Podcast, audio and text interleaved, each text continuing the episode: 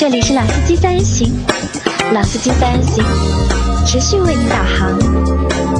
Hello，大家好，欢迎收听老司机三人行，我是杨磊大家好，我周老师。大家好，放回回来的鸽子张波，啊，张波，张波已经连续放了我们三次鸽子了，对吧？上这个星期我们一直都没有录，张波两次没有来，然后这个星期星期二张波也没有来。没有办法，我是在为我们的组织寻求金主爸爸或妈妈。我本来我们本来是因为有很多存货，对吧？因为周老师下个星期要这个星期要去去旅游嘛，要一个星期不在上海。那我们本来打算是每周能够多录两期节目，然后到周老师放假的那个星期，我们也能够放下假。但是由于张波连续三次放了我们鸽子，所以导致我们今天是星期三，今天星期三更新节目，我们照道理应该是在上周就应该完成的，但现在只是星期三的下午，所以这期节目非常新鲜。那我们可能现在是三点多嘛，我们三点多录好，四点多做完后期，五点上传，这是有新史以来滚烫，最新鲜的一期节目。那今天新鲜的节目里面呢，就是我要说几件新鲜的事情啊，其实也不是新鲜的事情啊。首先第一件事情是这样的，是这几天大家在群里面都看到了那条就是提示，置顶的红杠对，杠，每当我们就是隔几个小时打开我们群的时候，系统都会提示我们，本群被用户投诉大量违规，请呃规范使用，对吧？这个情况，说实话，我是第一次遇到。啊，我也没有遇到过。所以我那天第一时间看到之后，我就赶快截屏放到群里面。我也是第一次碰到因，为其实我手机里面有十几个群吧，有各种各样的群，但是我还是第一次遇到这样的一个情况，就可想而知啊，就是什么样的群会收到这样的系统通知？正常情况下，一般都是那种搞传销的，对吧？或者搞微商的，对吧？搞那种骗人的东西的，或者搞那种就是里面都是发那种黄色小视频的，对吧？好像只有这种群会收到这种通知。但我们这个非常正经的一个群，对吧？收到这样的一个东西，其实让我觉得蛮蛮头大的。你们两位怎么看这件事情？啊，我我去看了一下，就是要投诉一个群的话，还好像还必须是群里面的群友必须是群里的啊群。友，啊这个就用第一种的话就是有内鬼。有内鬼，对吧？就是我觉得嗯怎么说啊？当年郭德纲说过一句话：“你讨厌我，你可以不听，你还买了票死乞白赖的赖在这儿臭不要脸的听，然后你还骂我，这就是你的不对了。哎，这个有点道理啊，好像，啊，对吧？对，但我觉得，就我们群从开到现在，基本上还是蛮和谐的，对吧？啊当中有过一些就是不和谐的声音，但这些不和谐声音都是个别的一些小伙伴，对吧？我该清理的也清理了，群里面已经有很多什么抢红包的，对吧？他们挂机抢红包，嗯红包只要一发，他们秒抢，嗯对，吧？那时候我们平时又不说话，然后问他看过我节目吧，听过我节目吧，支支吾吾回答不清楚，对吧？这是这种人肯定是踢掉的，对吧？然后最近一次踢掉那个小伙伴八六个，对吧？其实也不是说我也不是说故意要去踢掉他，只是觉得他不适合在我们这个群里面。那所以就是我把他就请走了嘛，我还是和他说你可以继续收听我们节目嘛，但这个群就可能你在里面不太合适啊，你待着也没劲，你是一个不和谐的声音，就讲到这个事情啊，就周老师觉得错过了一个亿。错过了一个亿就那天晚上，就是群里面发生争执的时候呢，其实我倒是看到了。然后后来因为有事情忙嘛，也就没有看了。那后来据说，据昨天老倪讲，就是红包雨。呃那天就被清掉了以后，就出现了红包雨。哎，对我也我也我也是没赶上，你知道，就是开始的那个瞬间我赶上了，然后这是赶方案还是干嘛？等我再反应过来的时候，就似乎发生点什么。所以这件事情，请大家就是引起注意，也引起警惕。为什么？因为如果不断的有人投诉我们群的话，我们群是会被封群的，而且这是真的事情。对，而且另外一点我想说的是啊，就是说我们建这个群的目的，呃，是为了让大家有个更好的沟通的平台，对吧？但我们也不是说就除了进这个群，因为我们是一个所谓聊车的节目，所以大家只能聊车，当然是生活方方面面都能聊。那在聊天的过程当中呢，就说因为大家的各自的经历啊、阅历啊、年龄啊等等都不同，所以可能会对一些问题会有一些彼此不同的看法和见解。我觉得群的目的或者让大家在一块儿交流的目的，就是说可以把各自的意见表达出来，对吧？那我们来聊这个事情，那只是说就事论事，对吧？不牵扯到人身方面的攻击，这是一。第二一个，呃，像某些同志那样，就是你恨不得一天，就我一会儿不看有七八百条消息里面，恨不得有差不多一半儿是他的。我也觉得就在这种群里，我觉得这个有点儿过去那种什么刷什么什么刷屏屏啊，啊，对，就就有点儿无聊了哈。我不知道，我也我也不知道该怎么去评价这个行为，在目前这个状态下，但我是觉得说，那合理聊天，健康生活，是吧？正能量，这这个是我们这个群一直倡导的倡导的主旨。那还有一个点，我想就关于这个问题，我想最我最后想说一句话，就是我现我们现在说的这段话，我也不知道举报的这个人能不能听得见。应该可以听得到。如果能听见的话呢，那首先第一，我们或者我个人吧，表示你对我们这个节目的支持，呃，就是感谢，也感谢你对我们这个群的监督，也表示感谢。那如果说真的你觉得有什么不不太好的东西啊，你可以先跟我们几个主持人啊，先跟我们的这个群主杨磊啊，先聊一下，然后呢，我们看有什么不对的呢，我们也及时改正，对吧？你要知道，在枪毙之前，你还有个判刑的过程嘛。你莫名其妙的就这样，也不是说莫名其妙，对，你是站在正义的角度，你是理想的化身，你做了这样一件事情，道义上就道德层面，我们是要感谢你的，但是有些事儿呢，干的确实有点他妈不太地道，我就说这么多。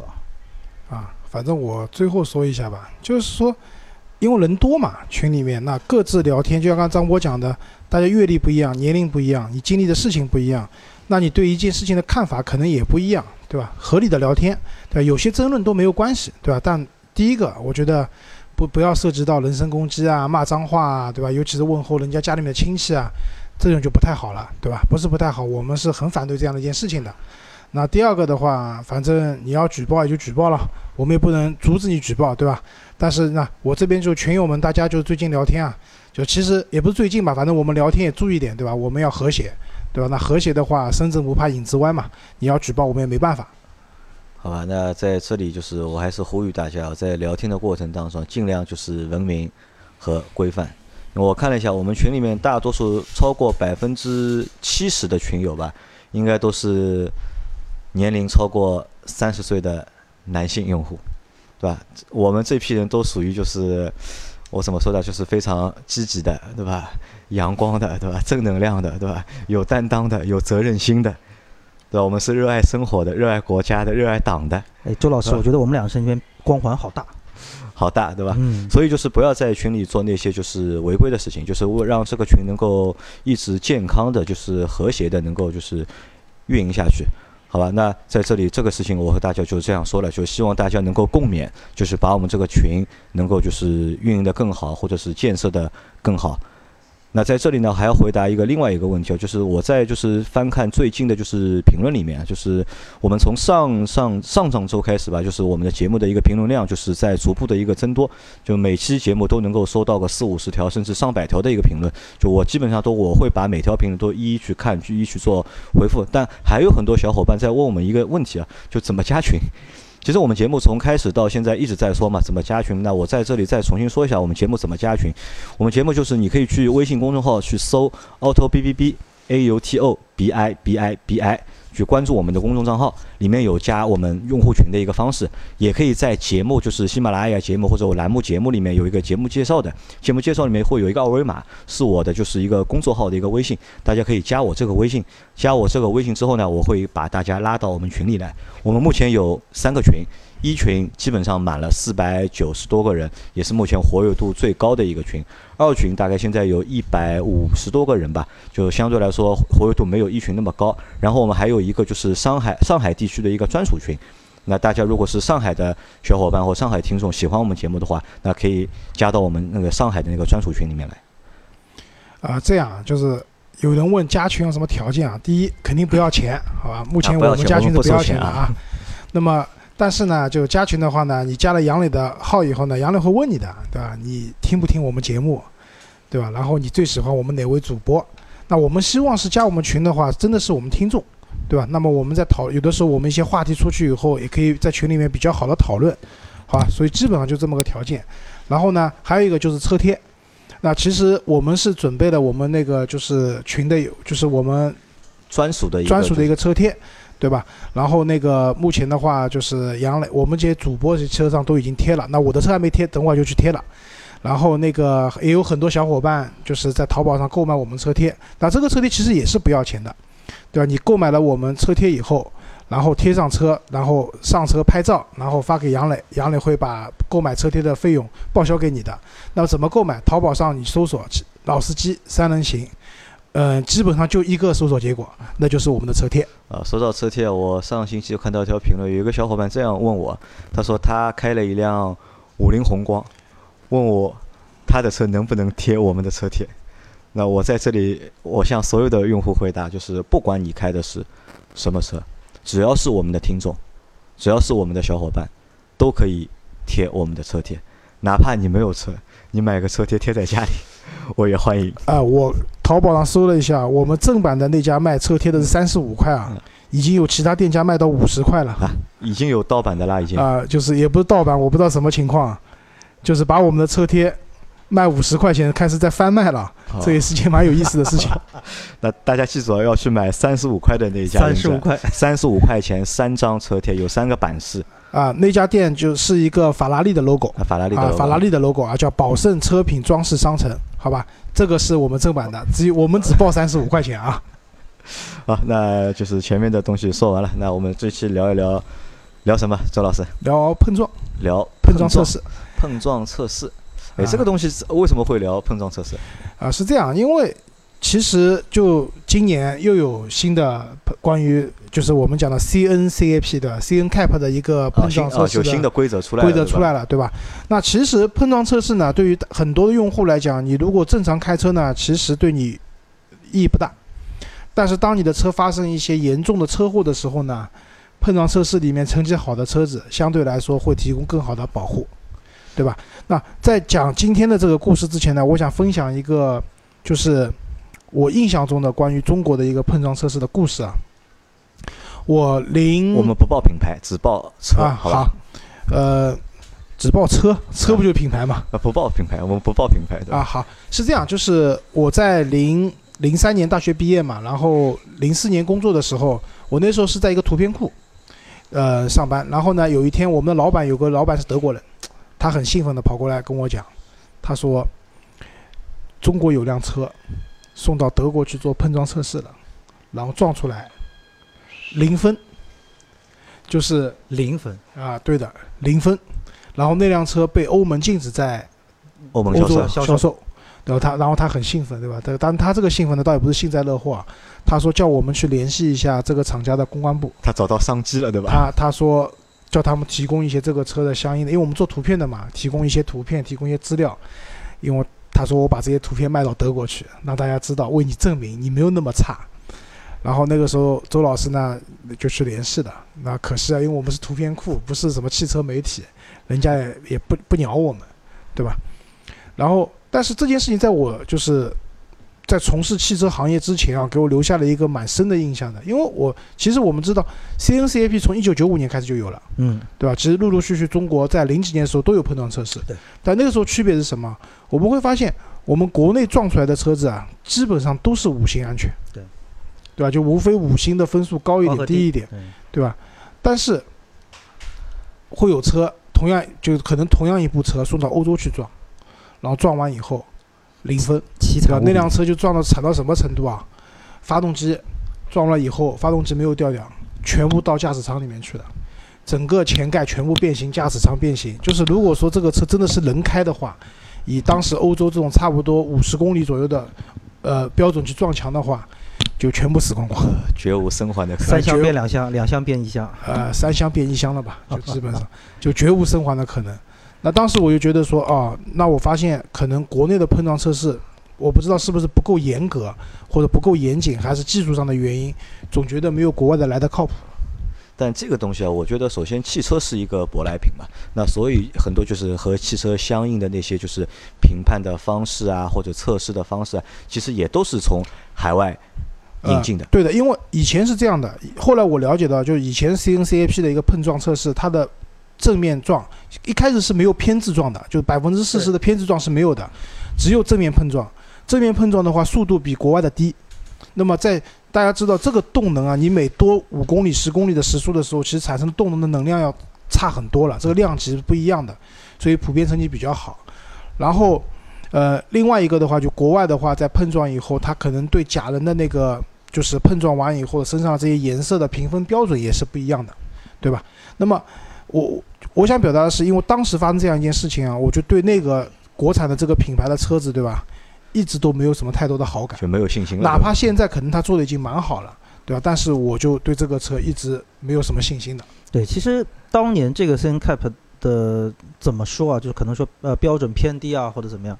其实我们看，就是国外的汽车发展了这么多年，所以不管是在设计层面、制造层面，那重点呢，比如说在安全保护这个层面，确实是累积了这么多的一个一个经验在。那另外一个点就是，呃，国外的那些用车的环境跟我们当时国内刚发展汽车工业，就那个时代还是有不一样。对的，所以说在这个情况下呢，当时的 CN Cap 的可能那些测试的标准。跟不上，对，吧？基于中国那个时候的情况来说，可能说将将能够满足，但是你要去拿到说跟国外更先进的国，比较什么欧洲的那个 Euro 那个 NCAP 来比，或者美国的什么 IHS 跟那个比，那肯定就是会差蛮多，确实差距会蛮大。啊，是这样，就今天我们不是这个节目不是要抨击对的 CN Cap 不好，就因为我我我接下来讲的就其实这些年的发展，你会发现 CN Cap 碰撞出来的车子，也会有蛮多车子其实成绩不好，对对吧？逐步逐步他们就是我们国内的这个碰撞测试和国际也接轨了，对吧？现在我们正面碰撞测试也是以五十公里的时速去撞了，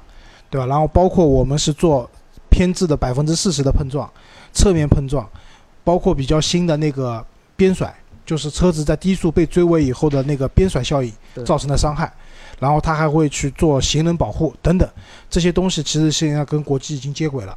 那么，所以我们今天想聊一下，就最新版的 CN Cap，对吧？它会有一些怎么样的一些标准？那首先我们讲一下，就是什么叫 CNCAP，这是这应该是一个个英文的缩写啊，对的，英文缩写，那肯定是。那张波那个英语比较好，来说一下，知道吗？呃，New Car Assessment Program 啊，对，其实就是一个叫新车的一个评价规范。呀，鼓掌，啊对吧新车的评价规范啊对不是一个安全标准，对吧？对因为其实是一个安全标准，新车的评价规范包含了各种方面，甚至油耗量各方面都是作为评判的标准的。只不过我们熟知的一个 CNCAP 的话，我们看到更多的是跟碰撞相关的，因为这个最吸引眼球嘛。车子在那个撞了以后，尤其看那个高速摄像机拍的那个慢动作回放，很刺激的，对吧？那这个安全性，那么我们刚刚讲就是 CNCAP，它主要是评价一个车辆的一个安全性，对吧？其实从三十多年以前就已经有这样的一个评价的体系了，在世界的各国都开始展开这个 NCAP，对吧？在中国叫 China 的 CNCAP，、在欧洲叫 Europe E ENCAP 对吧 Europe 对吧？可能到了其他国家又不一样了，对吧？那么到二零零六年的时候，为了促进中国汽车产品的安全的水平的发展，对吧？降低这个道路交通安全的交通事故中的一个死亡率，然后实实实现我们一个和谐的汽车社会，对吧？那么我们国家也就正式建立了，就是一个叫 CNCAP 的这样的一个评价规范的这样的一个机构。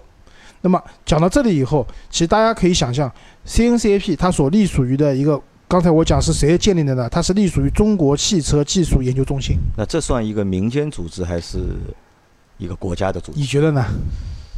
理论上应该是，我觉得应该国家层面去做这个事情，但可能在国外的话，我觉得应该不是一个国家层面去做这个事情。在中国我不知道是什么情况。呃，国外我也不是很清楚，但是在中国它是属于国家的。为什么？就是我们刚刚讲的，它是隶属于中国汽车技术研究中心的。汽车汽车研究中心什么时候是？一九八五年成立的这样的一个，根据国家对汽车行业管理的需要，经过国家批准以后，它是隶属于国务院资产监督管理委员会，就国资委的。那么，所以因为这个技术研究中心是国家的，那么 CNCAP 在它下面，它所以也是一个国家的国，属的，啊对国属的，所以我们可以看到一个 国家的第三方的对车辆的一个新车的一个规范的一个检测机构检测机构。好，那么我们这里讲一下碰撞测试分为什么？那一共有三个部分，按大类来看，三个部分。那第一部分一定是我们讲的乘员保护项目，就是我们车子里面开车的，包括驾乘车的驾乘的人副驾驶也好，后后后排座椅也好，这样的一个对这些人的一个保护。那么第二个是我们刚才我也讲到了，叫行人保护，行人的保护，就是以前啊，就大家有没有想到，就是很多车都是立立标对吧？什么一个美洲豹，对吧？一个现在捷豹基本上已经没有这个，没基本没有立标了基。本没有立标了。为什么美洲豹太吓人了？一旦撞了以后，人飞过去撞在引擎盖，被被那个豹子捅死了，对吧？然后，那现在其实大家很多车没有立标了，改成那种大标，其实也是出于行人保护的这样的一个啊，这个是出于行人保护才去改变这个标的志的一个方式就。包括做的极致的，像沃尔沃，对吧？都有行人的那个气囊，就是车子发生碰撞以后，在安全盖会弹起来的，呃就那个那个前引擎盖的。前引擎盖的后面会有气囊弹出的，对吧？这个做的比较极致了。然后第三部分是什么？就是讲的主动安全部分，因为我们车子去撞，撞成什么程度，可能跟车子的被动安全相关，对吧？你进不进撞，你的吸能好不好对？但是这里面会有包括主动安全。那主动安全什么东西呢？其实我就是我们讲的车上的一些电子的控制，比如说 ESP 有没有，对吧？什么紧急制动系统有没有，ABS 有没有等等，这些东西作为其实是作为一辆车的一个加分项目的。好，那么讲到这三个项目以后，那么我们看它怎么撞啊？第一个是正面百分之一百的碰撞，对其实相当于什么？就是，呃，从实际的车祸场景来看的话，这种碰撞的话比较多的是，比如说正方的追尾，对吧？前面一辆车子，然后你正后方的去追尾，或者有的时候不小心撞墙，撞墙，嗯，对吧？类似于这样一些东西。那么它是百分之一百的正面的碰撞。我们现在国家的要求的速度是不低于五十公里每小时就不，低于五十公里。对其实五十公里已经蛮快了，对吧？呃，大部分情况就是在高速上面，如果说你不是因为睡着了，对吧？一百公里去撞的话，大部分时候你遇到前面紧急情况，你大力刹车的话，真的到你碰撞的时候，其实这个速度肯定不会是对一百公里以上的，多数也是降到了五十公里以下的，对吧？那么在这个碰撞的过程中，对吧？那它是这样的，就是说在前排的驾驶员位和副驾驶员位各放一个有相应标准，它叫什么 hybrid 三型的，呃，假人对吧？就是一个男性的假人。就是这个假人，其实我以前做通用的时候，他们那个泛亚里面有碰撞中心，他们里面有好几十个这样的假人。这个假人就是跟真的人的体重啊、各方面啊都是比较匹配的。好贵好贵的一个，啊，这个假人贵，真的好贵哦。然后他在撞了以后去模拟，就是你一个真人发生碰撞以后的这样一个情况，对吧？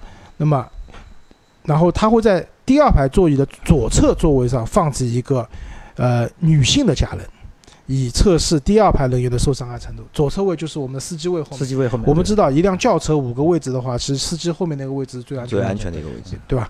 然后还会在第二排的最右侧座位上放置一个儿童约束系统和一个模拟三岁儿童的假人。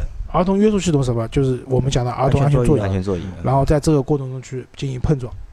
那撞完以后，你们会看到，就是从慢动作看，就是嘣撞了，对吧？然后首先是安全带勒紧，然后安全带的力量不不足以把人勒住的时候，这个时候气囊弹开了，对吧？然后人撞在气囊上面，然后它都有颜色的嘛，然后去判定，就是说不同的部位受到，冲击的程度和有些可能不应该受到冲击的部位是否受到冲击等等，来建立一个评分的标准。啊，因为这个评分标准还是很细很细致的，在我们的节目里我们就不详说了，就大家如果有兴趣的话，可以 CNCAP 的官网上去看，好吧？好，第二个，其实这个实验我觉得觉得比正面百分之一百更有意义的就是正面的百分之四十的这样的一个偏置的碰撞。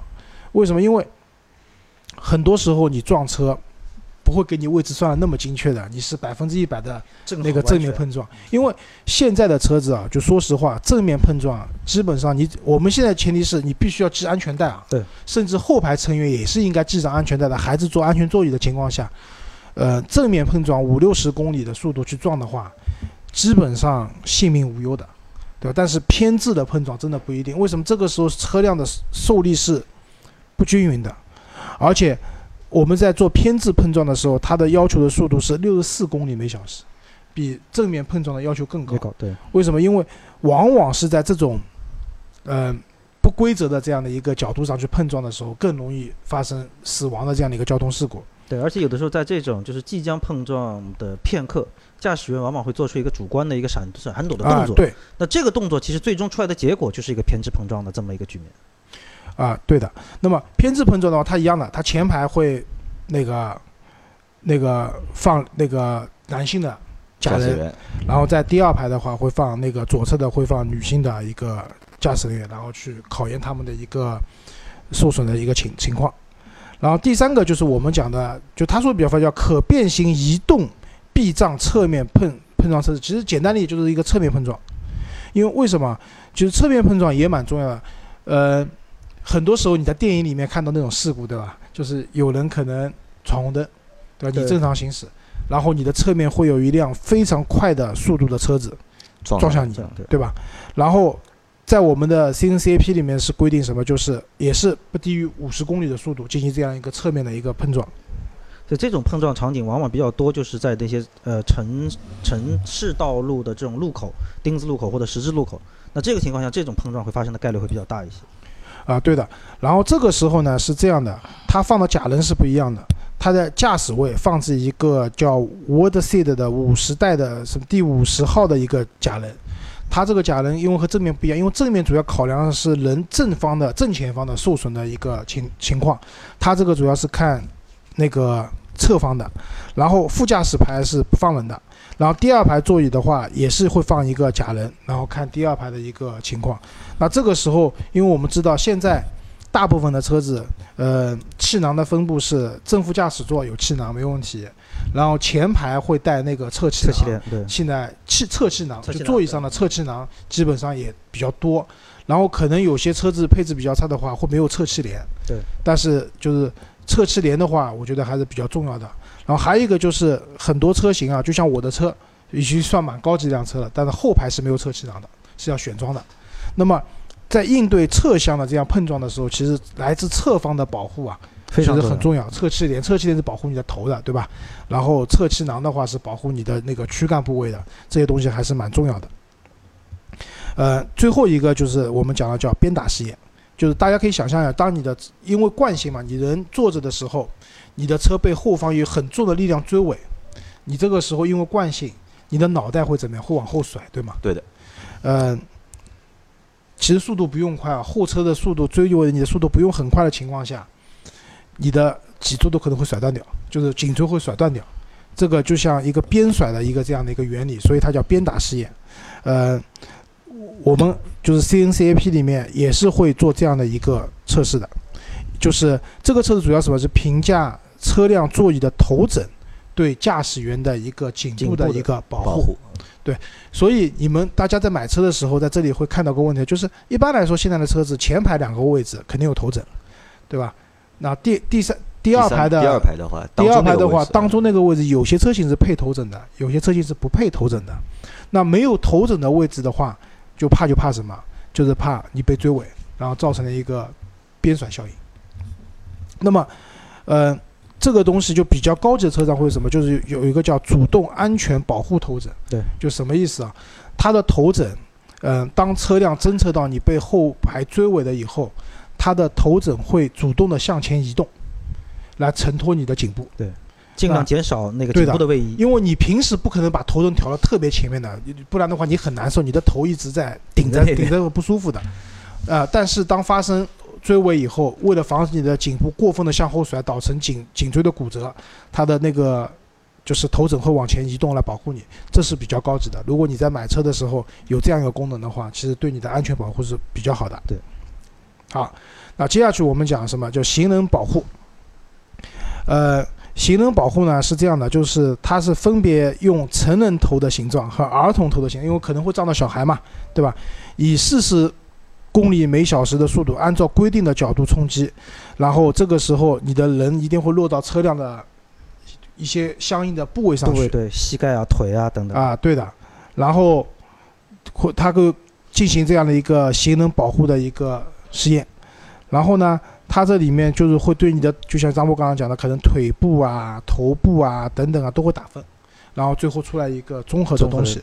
那行人保护我只能讲，其实对驾驶者来讲，这个东西好不好，对你的安全没有影响。对。但是我们作为一个对吧有社会责任感的媒体，要劝大家，你在买车的时候还是需要考虑，去买一辆这种行人保护比较好的车型。对，其实这一点也解释了说为什么早 N 多年之前大家习惯说引擎盖的钢板很硬、很厚，钢板厚，觉得这个车安全，但是似乎好像后来越来越薄。那我们其实可以，如果说通过这个行人保护的这个碰撞测试啊，一些分解的高速视频，我们可以看到，当行人的某些部位撞到你的车头，比如引擎盖这部位的话，引擎盖的那个弹性。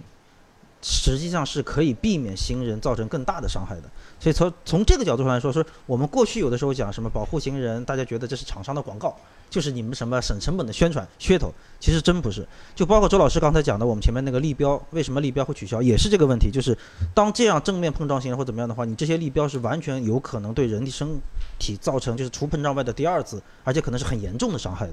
所以才会有这样现在改成现在这样一个局面。对的，正面发生碰撞的时候，最先溃缩的就是引擎盖。对，就是为什么大家会看到啊，一辆车追尾了，对吧？前面那辆车好像没什么大事，没什么事情，保险杠可能掉点油漆，后面那辆车的引擎盖都翻起来了，变形了，就会说后面那辆车不安全。其实这是误区，因为车本身就是屁股是最结实的，然后前前面的引擎盖这个部分是一个对能量吸收要求很高的一个区域，所以。通常就是车子撞了以后，追尾的车子一定吃亏的，就会变形的比较厉害。对，那说到这个点，我我我再插一句了啊，就是我们过去你的途锐是吧？被撞，呃对对那个那个途锐我就先不谈了。就是 N 多年前刚开始讲到溃缩理论这四个字的时候，大家第一联想就是所谓的日系车，这个不厚道等等这样的东西出来。那我们我我在这边想讲的是什么？就是溃缩理论这个东西本身是没有没有问题的，呃。但是并不意味着厂商或者车型可以在结构上、在材料上打的这个幌子去偷工减料，这个是绝对不能接受的。那我们反过来说，同样是比如说日系产品，为什么在北美市场销售的同一款车型，它的整个碰撞成绩会更好？包括关键结构用的材料和那个就结结构强度什么都不一样。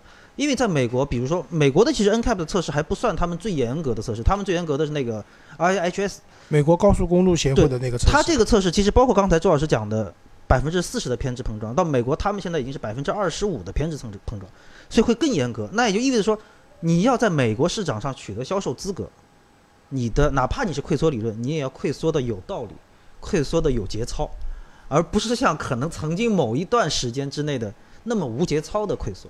所以我讲一下这个这个这个观点。所以大家不要一听到溃缩理论觉得这东西是不好。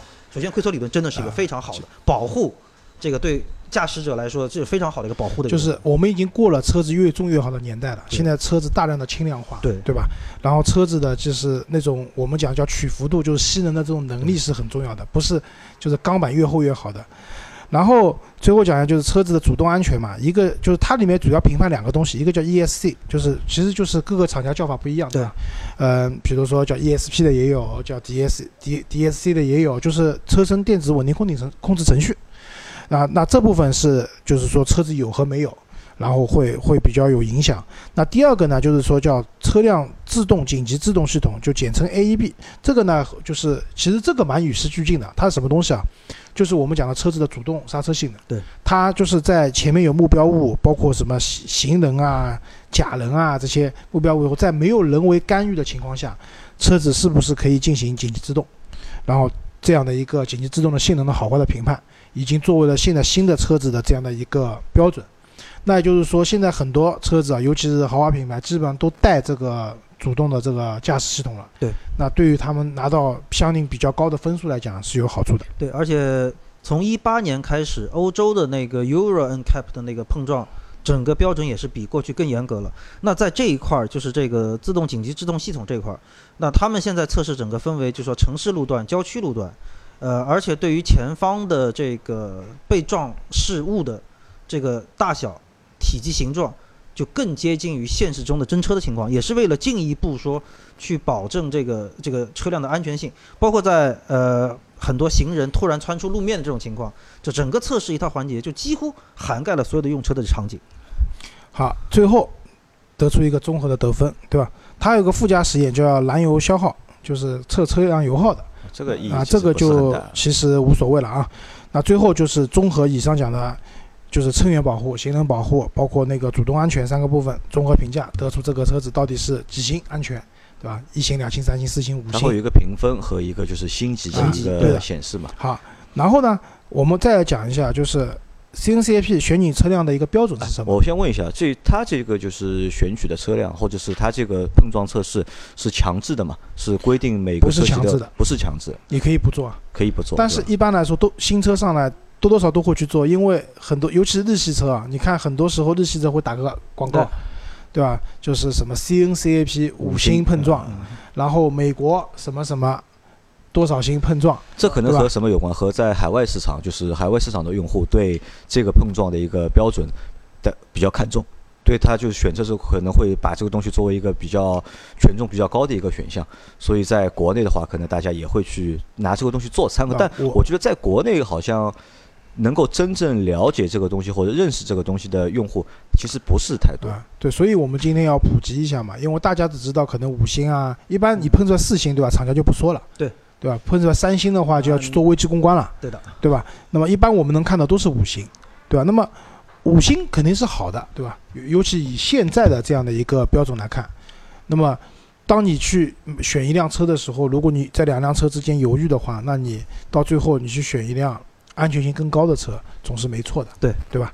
那么所以呢，它的选车标准是什么？第一个是近两年度上市的新上市的车子，对吧？而且，呃，这个车子的总的销量已经要超过三千台了，对吧？就是如果你这个车就卖了两千台就没有了，那他也不去做这样的碰撞测试。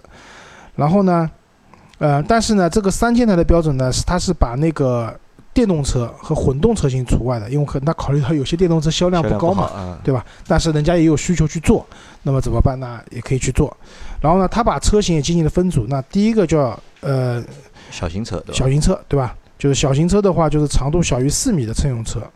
那么基本上就是我们讲的一些 A 级车，都不是 A 级车，呃那个个微型车、微型车就是什么奇瑞 QQ 这样的啊这种 smart 啊对这种，然后是 A 类乘用车，A 类乘用车的话是，呃，两厢的乘用车，以及长度小于四米五的三厢车，然后排量是不大于一点六升的，就基本上我们看到了，就是说我们讲的刚才讲的 A 级车，对，对吧？然后再往上的话就是 B 类乘用车，B 类乘用车呢就这个范围比较大了，就长度大于四米五，排量大于一点六的乘用车。那基本上你买到 B 级车以上的车型的话，都会算在这个 B 类乘用车的。对。然后后面的话是多功能乘用车，就是 MPV；运动型乘用车就是 SUV，还有就是纯电动汽车或混动汽车这样的一个情况。然后呢，基本上是呃每三个月左右会集中公布一次这个碰撞的成绩，就它就碰撞一直在做会有三四次吧。就碰撞一直在就在做，只不过它不会撞一辆放一辆，就基本上一个季度会释放一次它的成绩出来。因为现在是我们为什么做这期节目呢？因为它的这个规定啊，出了就是二零一八年的一个新的一个版本嘛。这个版本的规则是在七月一号开始正式实行了。那很多就是新的车，或者是很多就有车就陆陆续续重新要去用那个新的规定去做啊，测试。呃，对的，就是上市两年了，对吧？然后那个有费用的这件事情，啊，这啊这个是有费用的吧？啊这是有费用的啊。是这样的，就是说本身呢，我就是中国汽车研究技术研究中心，它每年会设立专项的资金预算，作为购买车辆及试验管理的这个相应的一个费用。那也就是说，如果你被 CNCAP 选中了，或者说盯上了，他主动买你的车去撞，啊，这个是不要钱的啊。但是很多时候是一些负责任的企业嘛，厂家送检主动送检啊，我主动要送过来检测，对吧？好，这个费用蛮高的。张波，你猜猜看多少钱？呃，上百万啊，一百多万，啊！一百一十八万。哎，其实说到这个费用的问题啊，就是我记得早几年我曾经有一个朋友问过我一个问题，他这种碰撞测试啊，我问你一下，是不是每碰一个环节就废掉一辆车？对啊，后来我就跟他说，那说那你觉得是碰完之后我修完了再撞别的部位吗？所以真的，其实对于碰撞这个主动送，尤其对于主动送检的厂商来说，可以说是诚意非常高的，啊，至少在这一块的费用其实蛮厉害的。呃，我觉得是这样，这个我们也可以分开讨论一下。那从 CNCAP 他们如果来主动购买你的车型的话呢，他不一定会买你的高配车型，对，对吧？因为他会选，就是销量最好的那一销量款销量最好的那款，但是大家知道，一般来说，一款车型啊，就豪华品牌不讲啊，就是大部分的大众类的这种品牌的话，卖的最好的车型往往是中低配。中低配，嗯那中低配的话，我们刚刚讲到的很多一些，比如说侧面的气囊啊、没有主动的安全配置啊，可能都没有。顶配这个样是有的，那么少了这些加分项以后，你出来的成绩可能会不太理想。对的，对吧？那么如果是厂家主动送检的话呢，那厂家肯定会跟你商量了，嗯对吧？我我送送一个辆高配的基本，都是以顶配车型啊，或者就是说次顶配，就该有的安全配置是，因为很多车子可能高配只是在舒适性配置上比较高对但至少在气囊、气帘这块儿啊，是一个都不缺的情况下送的。啊，所以我觉得有在这里也可以看到，有些厂家如果他的车子出来就是低配、中配、高配，如果他们的安全配备是全系标配，对吧？只是在舒适性配置上做一些区隔的话，我觉得这是良心厂家。对，所以我也一直在节目里吐槽，我记得吐槽过好几次了，就是把安全作为一个选装包来做的主机厂，我完全理解不了你们想干什么。舒适性的配置你可以随便怎么选怎么玩，对吧？这个是根据个人的，但是买一辆车的安全性，最基本的安全性，而且在你们技术是有的情况下，你既然作为选装，啊你，是想糊弄消费者，所以这个事情在下一期节目我要吐槽宝马，好吧好？宝马比较这方面做的不太好。哎，群友大家又有期待的内容了。好，那反正是收费的，对吧？而且它在行人保护里面的话，你还可以增加一些试验点，对吧，比如说像对吧，张外置气囊的行人保护气囊的厂家可能说我要多做几个点嗯啊，另外收费，嗯，好吧？所以本身这个机构我们认为它是个科研机构，但是呢，因为为了保证科研机构的正常运营，所以也会产生一些费用，我我觉得也是可以理解和接受的，好吧？那最后啊，就是我们来讲一下，就是从零六年开始成立的，呃，CNCAP 以后，就是说碰撞的各类车型里面的一些排名吧。那首先我们讲 A 类车啊，就是 A 级车嘛，对吧？排名第一位的，呃，杨磊讲这里，我觉得排名靠前的就讲一下车型吧，好吧？沃尔沃的 V 四零，对，然后第二名的是，哎，想不到传奇 GA 六，它和沃尔沃呃 V 四零得分是一样的，都是五十八分，五十八点二分。五星，然后名爵六，然后它的那款 2.0T 的自动的什么尊享互联网版，应该是它比较高配的车型了，五十八分。嗯、呃，还有一款就是，呃，传奇有送了两款车子一个啊啊，没有，这个表格做错了，两个传奇是重复了。然后第四名的话是众泰的 C 五百，它得过一个五十七点六分，在二零一五年，这是比较高的。然后 A 类车的倒数五名的话，呃，就是有威志，对吧？什么品牌大家想吧，好吧？我们可以看啊，因为倒数五名里面是这样的，因为在这个总表里面啊，就是它把年份是合在一起的，就是我在他们的官网上我找不到，我不能按照年份来搜索嘛，它可能是它有二零一五年、一三年的、一零年的，然后零八年、零七年的，就理论上呢，就是年代越早的，不是啊，可能安全性会略差一点。不是啊，这里面有二零一三年的，那二零一三年对喷的也很差三十分对吧？只有啊，对吧？喷的也很差，好吧？反正就是威志，对吧？风神、夏利等等吧，好吧？呃，B 类车啊，B 类车相对来说得分都会比较高，一方面因为车比较大，另外一方面这些车子相对来说也比较高级的，所以它能够拿到相对来说比较高的分数。比如说它里面排名第一位的是在呃一七年碰的那个五三零，五三零对，呃五三零的话就是啊，那就是我这一款嘛，它是用的领先型的车去碰的，它得了五十九点五分。然后第二名的话是那个一三百就是这两个是绝对竞争对手，所以他们撞出来都差不多，它是五十九点四分，对吧？然后还有一个五十九点二分的，哎，这个车没想到雷凌，雷凌，然后还这里面还有一辆卡罗拉，就是可以看成是丰田的，一个是 Global 的车型，一个是我们特供车型，对吧？都是排名比较高的。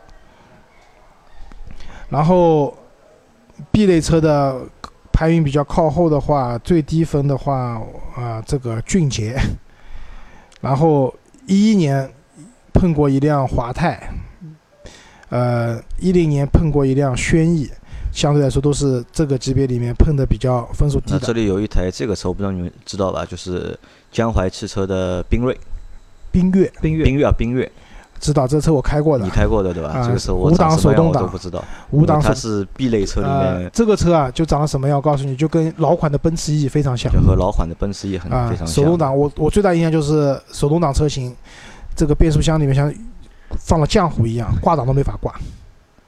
好，然后我们看一下上上海通用汽车的有一辆君越，但这个是二零零六零年的六年的，，啊对的，分数相对啊来说分有比较低，四十就是二。讲后面的，我就基本上不讲这种年份比较以前的车子了，好吧？我们都看一一零年以后的车型。呃，然后小型车啊，小型车就比较小的，呃，就是排名比较高的，基本上就是，呃，呃，华泰，然后轩逸，然后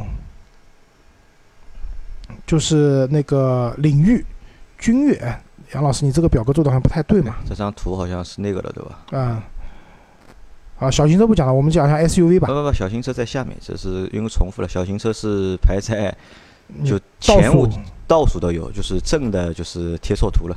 啊就，倒数的，就是我说一下，小贵族你们还记得吧？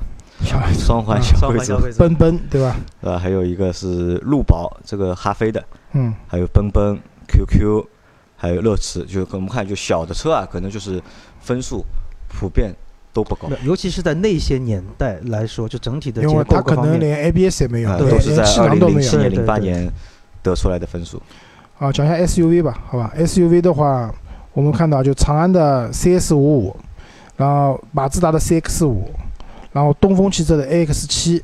哎，你发现啊，这个排名靠前的都是自主品牌的，自主品牌，这也说明什么？就是我们国内自主品牌卖得好，对吧？当然了，呃，排名靠后的也都是自主品牌的，好吧？这个反正因为撞的比较早嘛，有两两部是一零年撞的，都得了三十一分多一点。一个叫新奇胜，这个车子可能大家听都没听过，我也没听过，叫黄海汽车黄海汽车我听说过，新啊，奇还有一辆永源的 A 三八零但是卖了肯定超过三千辆了。啊，对。好，MPV 啊，MPV 里面的王者是谁啊？看一下，哎，是一八年撞的别克 GL 六，GL 六啊，，对，G L 六的分数非常好，五十六点六分。啊，不对，王者是错的，王者是艾力绅，绅，爱丽森艾力绅是一三年撞的，然后轮下来是 G L 六，再往下的话是途五十六分的就是有图安，然后那个还有宝哎杨老师的宝骏七三零，也在列，也是排在前五位的，对吧？呃，往后的话就是，反正这些车子，我觉得大家除了金杯以外啊，嗯基本都一六年撞了一辆金杯，然后一六年还撞了一辆新雅新生雅 S 八零，是分数不太理想的。其他车型都比较早了，然后这些车子我估计大家也可能没听过，我们就算了。啊，所以基本上就是在那个网站上面，它从开始有到现在十几年时间里面碰撞的一个数据结果。就大家有兴趣的话，可以去它官网看一下，你自己的车型是怎么样个水平，看看有没有成绩，也作为一个怎么讲买车或者说你选车的一个参考标准吧。对，但是我另外再说一句话，就是不管在什么年代，它的碰撞成成绩好到什么程度，超速开永远永远是致命的。就是曾经也做过调查，车速超过就就什么就高速上一百公里以上，就这种碰撞几乎没有生还的可能。就超速和不系安全带，对对吧？对，啊对所以还是这一点，就是不管车硬件有多安全了，思想里面一定要重视这个事对，情。所以新车评价规范，规范两个字很重要。新车他们用规范去评价了，我们要规范的开车，对吧？系安全带，不要超速，对吧？对。然后该礼让行人的礼让行人，或者怎么样，你只有安全的、规范的、合法的去使用这辆车，才能把它的安全性发挥到最大，对你有最大的保护。对，不碰永远是最安全啊的。，对，张波讲的对，好吧？好，那这期节目就到这里，感谢大家的收听。谢谢大家，再见。好，再见。